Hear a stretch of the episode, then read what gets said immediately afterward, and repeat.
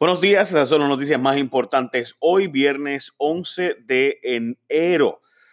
Viene 11 de enero, primer día que los empleados federales no van a cobrar oficialmente sus nóminas tras el cierre del gobierno, que hoy básicamente empata el récord histórico del 1995, cuando Newt Gingrich y el presidente de Estados Unidos, Bill Clinton, tuvieron un cierre de gobierno que duró 21 días. Así que de la semana que viene en adelante, días laborables, sería oficialmente el, la ocasión donde más eh, tiempo ha estado cerrado el gobierno de los Estados Unidos tras un cierre por tranque presupuestario. Bueno, primero que todo, la noticia más importante del día, sin duda alguna, es que Donald Trump amenaza con quitarnos dinero de María para hacer su muro con México. Y es que Trump tiene un plan que en teoría le permitiría coger unos casi 14 billones de dólares eh, que el cuerpo de ingenieros tiene para hacer proyectos de reconstrucción y prevención, utilizarlos para hacer la muralla con México. El problema es que parte de esos fondos eh, fueron asignados a Puerto Rico como parte del asunto del huracán María.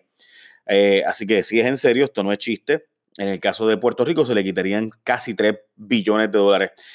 puede intentarlo, pero sin duda va a ser retado en corte y hay demócratas que están buscando maneras de legislar. Por ejemplo, la congresista Nidia Velázquez dijo que va a hacer todo lo posible para detener ese plan. Más noticias eh, obviamente sobre eso. Eh, eso fue reportado primero por NBC News y confirmado por diversas otras fuentes del Congreso. El gobierno sigue politiqueando con tu seguridad y honestamente esta es otra noticia que eh, es inconcebible. Resulta ser que el gobernador ha estado diciendo que la Junta es la que no aprueba los fondos para seguridad y que no hay los chavos para la policía gracias a eso, ni para ciencias forenses, ni para bomberos, ni para emergencias médicas, ni para 911. Pues resulta ser que nunca ni siquiera le habían pedido a la Junta hacer eh, un movimiento de traslado de fondos de una agencia a otra para darle más chavos a la policía a la seguridad. Y dicen que ahora es que van a hacer esa gestión de cumplimiento y que el equipo del CFO, del secretario de la gobernación, ahora va a solicitar esos fondos. Así que literal, el gobernador que consiguió 83 millones de dólares para pagar el bono de Navidad, eh, no ha hecho la gestión mínima para que se le pase más dinero a la policía de Puerto Rico, solicitándolo, así como usted lo oye Así de impresionante. Bueno, yo veo las reclamaciones de daños a seguros por boquetes en la carretera. La situación de las carreteras del país está tan y tan brutal que resulta que hay un montón de reclamaciones a seguros y a aseguradoras. Los números ni siquiera cuadran porque las reclamaciones superan casos por robo de vehículos, que son más o menos 12 vehículos robados por día en Puerto Rico. De hecho, DITOP dice que las estadísticas reflejan lo contrario, eh, pero la Asociación de Compañías de Seguros de Puerto Rico dice que eh, pide acción inmediata por esto de los boquetes en las carreteras, porque pues obviamente si te dañan los, los, aros, etcétera, todo lo que eso conlleva, los accidentes por los semáforos, etcétera, pues tienes más pagos que hacer y eso pone en riesgo el sistema de seguros del país. Y yo sé que mucha gente odia las aseguradoras, pero viva en un mundo sin seguro en el capitalismo, a ver si es posible eso. En el capitalismo, obviamente. Muere el 911, pero es, no es porque no tengan chavos, sino es porque es que le desvían los fondos. Mientras más telecomunicaciones hay en la historia y por tanto se supone que más dinero tenga el sistema 911, pues están cogiendo los chavos para otras cosas. De ahí salían los chavos del, del impuesto 911 sale cada vez que tú pagas tu celular, cuando pagas el cable TV, cuando pagas tu sistema de satélite, etcétera. Todo lo que es telecomunicaciones tiene eh, comunicación con el 911, pues tiene obviamente eh, que pagar un impuesto que todos estamos pagando, supone sean 20 y pico de millones de dólares, pues resulta ser que se están desviando esos fondos para otras cosas y no están yendo donde tienen que ir. De hecho, la FCC se supone que monitorea ese asunto y que los chavos se destinen solamente al uso de la emergencia y con eso supone que se compren ambulancias, que los municipios despachen para ayudar a que sea rápida la respuesta y con los vehículos de respuesta rápida, etcétera, etcétera, etcétera. Así que es impresionante lo que hacemos. O sea, y esto está en el 2014, no es nuevo, pero ciertamente ahora ni siquiera estamos pagando la deuda, así que, porque el 2017 para acá no estamos pagando la deuda, 2000, sé que no hay excusa, o sea, como tú estás, tú estás ahorrándote billones de dólares que antes no tenías, que, que antes hubieras tenido que pagar la deuda, no estás pagándolo, y además de eso desvías los fondos de 911, es inconcebible. Bueno, la policía no puede detectar disparos desde María y es porque el shot spotter está, se fue volando con el huracán María Spotter se supone que era un sistema del Departamento de la Vivienda que dijera dónde ocurrió un tiroteo para que las autoridades lleguen rápido allí y puedan verificar e indagar. Por resulta ser que eh, se fueron volando y pues no lo han sustituido el Departamento de Vivienda local. Está esperando porque los federales asignen los fondos para volver a colocar el sistema, pero aparentemente el gobierno federal ha retrasado el asunto aún más que me digan a mí que la culpa es del cierre del gobierno federal después de más de un año de María, pues está fuerte también. Eh, bueno, Zulma, la presidenta o directora de la comisión de la, de la Oficina de Ética Gubernamental, se metió a politiquear como pasquinera y salió trasquila. Y es que la supuesta víctima de José Izquierdo, licenciado Izquierdo, que era el director de turismo, y que lo sacaron bajo después de que hubo supuestamente unas reuniones en Fortaleza sobre hostigamiento laboral, que después dijeron que era hostigamiento sexual, pues resulta ser que ella nunca tuvo interés, o sea, la querellante, la supuesta querellante, la, la testigo, ¿no? En este caso, pues no, no, las muchachas que supuestamente fueron vinculadas al asunto, pues nunca tuvieron interés de presentar querella en contra de él, pero Ética aún así presentó querella y eh, la querellante, la joven, eh, pues ni siquiera fue. Esta es una joven que es nuera de Luis Fortuño.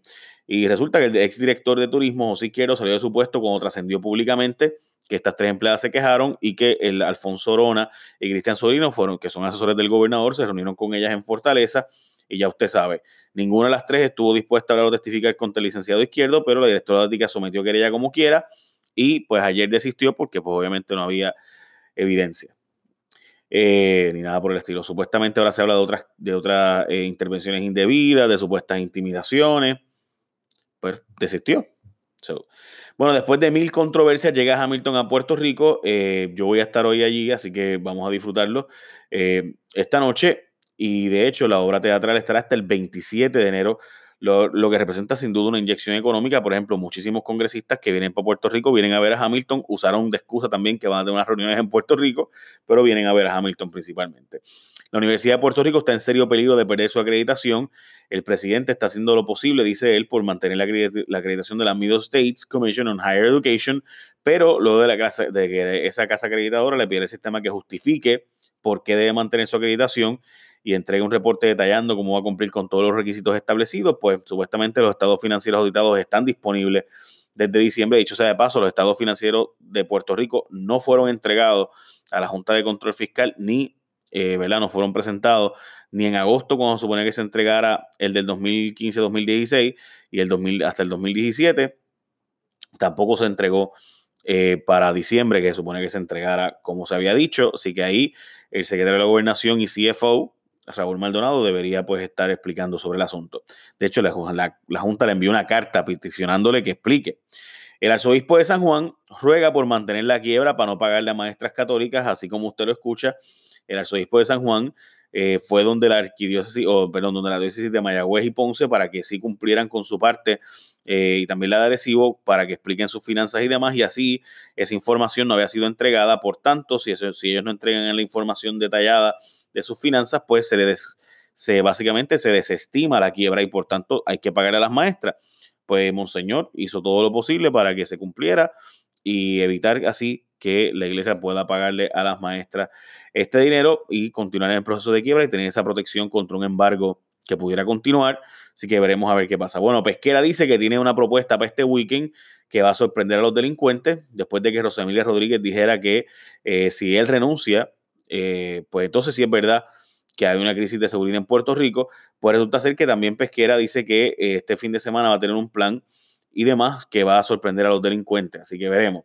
Paralizaron el traslado de Mundi, el gobernador eh, paralizó el traslado de la elefanta que es de Zimbabue, que está raptada en Puerto Rico, pero es de Zimbabue, pues la iban a llevar a un santuario en Georgia, pues el gobernador lo paralizó, aunque para, para verificar si ese lugar de realmente está apto para recibir a la elefante que está en Puerto Rico, en el zoológico de Mayagüez.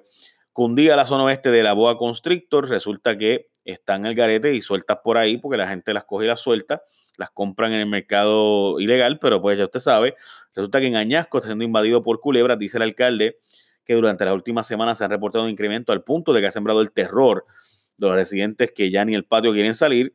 Eh, dice él que esta boa dice la gente de recursos naturales que esta boa constrictor se reproduce anualmente y tiene hasta 60 culebritas cada una de ellas. Así que aparenta ser y han cogido de todos los tamaños de hasta 14 pies. Así que ya usted sabe lo que eso significa, eh, que hay montones en Puerto Rico eh, y esto no tiene un depredador obviamente y se come las mascotas, porque aunque no es venenosa, pues te puede asfixiar por lo grande que es. Eh, así que ya usted sabe básicamente esas son las noticias más importantes hoy. Siempre hay otras como que Rick está haciendo cosas en el Congreso para presentar un proyecto de estadía para Puerto Rico. Eh, ayer tuvo la reunión donde estuvo Rivera Chats, estuvo Romero Barceló y otros que hicieron campaña por Rick Scott en los Estados Unidos.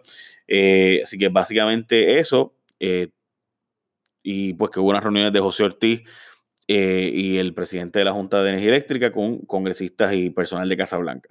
Básicamente, esas son las noticias más importantes hoy. Buen día, gente. Bendición.